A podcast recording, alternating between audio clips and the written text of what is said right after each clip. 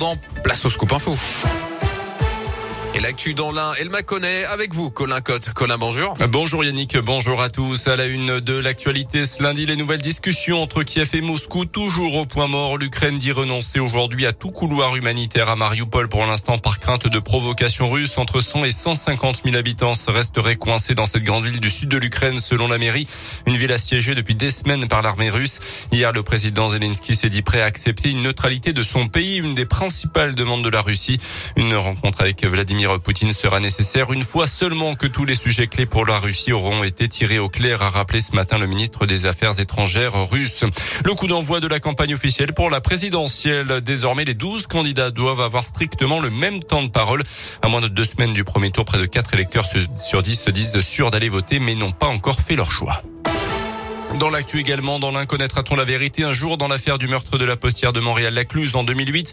Le procès de Mamadou Diallo, dont l'ADN a été retrouvé sur la scène de crime dans l'agence postale, a débuté aujourd'hui. Le principal suspect a à nouveau nié les faits. La victime âgée de 41 ans, Catherine Burgot, a été sauvagement tuée à 28 coups de couteau il y a 13 ans. Un temps soupçonné dans cette affaire, l'ancien acteur Gérald Thomasin est porté disparu depuis l'été 2019. Bourg-en-Bresse continue sa métamorphose. La municipalité a présenté la semaine dernière le projet de réaménagement de l'une de ses rues les plus emblématiques, la rue de la République entre le boulevard Victor Hugo et la place Edgar Quinet. Un projet qui a fait l'objet de réunions de concertation avec les habitants, mais aussi avec les commerçants et notamment les restaurateurs présents le long de cette artère. Isabelle Mestre est l'adjointe au maire en charge des espaces publics. L'objectif, c'était vraiment de pouvoir conforter cette rue comme la rue des restaurants en leur laissant la possibilité d'avoir des terrasses. Ça voulait dire supprimer quelques places de stationnement. On engage des travaux au droit de, de la place Edgar Quinet jusqu'en haut de la rue Littré.